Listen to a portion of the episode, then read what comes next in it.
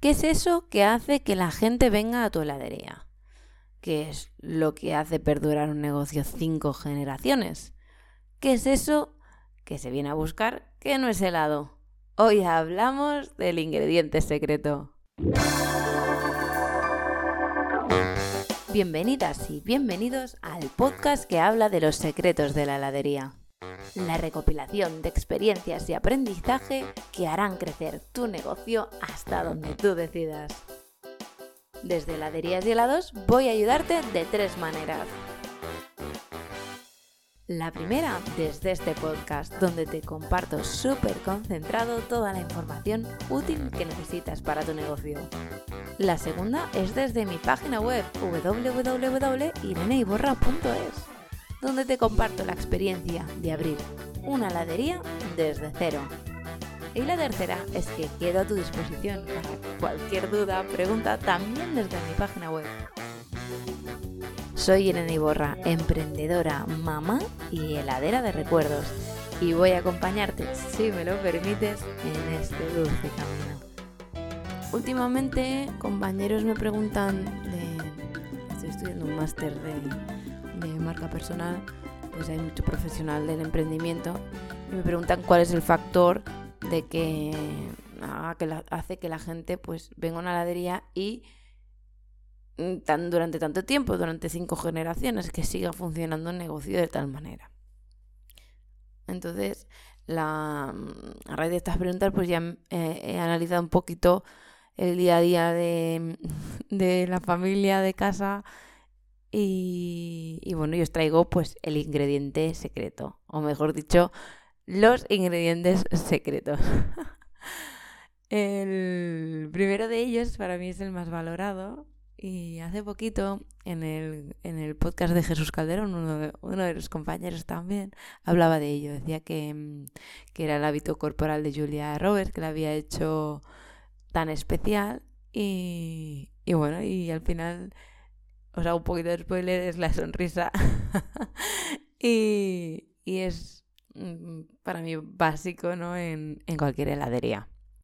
Entonces, si vas a comprar un helado o te vas a comer un helado por ahí, lo que quieres, como es una masa más que no es necesario en tu vida, es una cosa que añades, no es una barra de pan, no es un súper, es algo que, que vas porque quieres y quieres pasar un buen rato, pues te gusta pues, con una sonrisa. Aunque em, a mí me gusta encontrarme sonrisas en todos los lugares. No creo que quite que sea una heladería, que sea un súper. Creo que es algo básico en nuestro día a día pero bueno, más en, un, en una heladería donde vas a buscar, pues esto, un, vas a buscar, pues elegir tu helado, así, mm, tomándote tu tiempo, pues que te sonrían, seleccionar el helado, luego que te lo den, ver cómo lo ponen. A mí me gusta mucho toda la experiencia cuando voy a otras heladerías, ver cómo la están sirviendo, luego que te lo den y mientras regalime, pues para, así que con el dinero ahí medio, sabes que se te cae todo, la, ¿sabes? Luego en...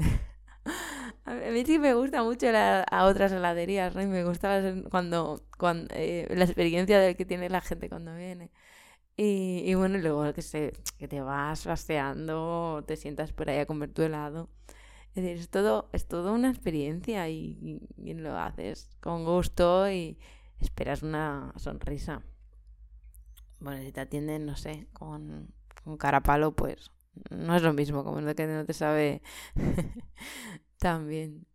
Yo a mis compañeros les intento decir siempre, quizá todos tenemos malos días, pero la persona que viene no tiene la culpa. Mi madre también, yo siempre la he visto así, que una sonrisa de oreja a oreja, que, que bueno, siempre es eso, aunque lo que te pase en casa, pues lo dejas en casa y lo que te pase fuera, pues es lo que luego van a vas a valorar y van a repetir, ¿no? Quien venga.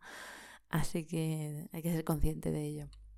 Luego el segundo ingrediente secreto es ofrecer exactamente lo que se viene a buscar. No estamos alineados con una experiencia, con un producto y gran parte, gran parte de la gente va a venir por ello, no solamente por el helado, ¿no? que bueno, que el helado puede ser parte de la experiencia, de la experiencia, pero es, es más que ello, ¿eh? Yo, por ejemplo, nosotros venimos con, con, la idea ¿no? de que repitan lo que venían con sus padres, que venían con sus abuelos, recordar ese momento de manera consciente e inconsciente, entonces se comen el helado del mismo sabor, en el mismo lugar, la misma horchata. Y, y pues según mi criterio y lo que veo también en las heladerías que a mí me gustan es que tienen su propia experiencia. Hay algunas que se basan en la textura, otras que se basan en, sabores, otras que se basan pues en, darle la vuelta a todo. Bueno, fíjate, bueno, yo admiro muchísimo a Jordi Roca, evidentemente es una bueno, es algo fuera de serie, ¿no? Y cuando creo Rocambules, fíjate, esto lo tenía más que claro. Mm, vas, no vas a comprarte un helado, vas a vivir ahí. Eh, ahí, Charlie en la fábrica de chocolate. El branding increíble. encima te puedes poner encima del helado que está además que ya tienes la garantía que está bueno porque al final lo ha hecho él y lo ha, lo ha, pensado él, lo ha creado él, ¿sabes? Ah, con que no solamente eso exactamente, no tienes un buen helado, sino que encima todo lo que le pones por encima, que si tienes el algodón de azúcar, que si los malvadiscos, la, lo que tengas de mm, petacetas, lo de temporada, yo que sé, pone ahí de todo, eso ya normalmente no es que esté bueno, sino que aparte te sientes, te sientes otra vez en tu más tierna infancia. ¿Sabes? Cuando ibas a, la feria, cuando ibas a todos lados, con tu familia, no sé, para mí es una pasada. Y la cosa es que, a ver, no todos somos estrellas Michelin, pero todos tenemos una historia a, a comunicar y ofrecer nuestra propia experiencia, mm, pues, y alejarte un poquito de lo que se lleve en la línea y buscar, pues bueno, evidentemente pues requiere, requiere un tiempo de parar, normalmente un dinero en, o en formación o en, o en pruebas, un esfuerzo, por supuesto, pero no sé, es la esencia de tu negocio. Yo creo que es la inversión más básica. Aparte de la sonrisa, que esa no cuesta dinero. y bueno, y el tercer ingrediente, mm, también todo, repito, bajo mi punto de vista y desde percepción familiar y cada uno que se lo lleve a ese terreno, ¿eh? Es que vengan clientes y se hagan amigos. Una, cuento la anécdota de mm, una anécdota de qué pasa. Bueno, en, sabéis que mi familia viene de, de la Marina Baixa, de la Marina Baixa de la Nucía. Y bueno, vinieron en 1912, ¿no? Cargado con chupas para coger un barco. Y mientras lo esperaban que sí que no, pues empezaron a vender horchata para ganarse la vida y che prueba, che prueba. Y, y bueno, al final les fue bien y se quedaron aquí. La mitad de la familia de, se había venido a la Nucía y otra, una parte se fue en barco a Argentina, pero la mayoría se quedó aquí y es lo que conocemos ahora por el tío Che. Pero una parte también se quedó en la Nucía, en la Marina Baixa, y ahí tienen un restaurante que antes era un bar de tapas, ¿no? Hacían pues arroces tradicionales, así.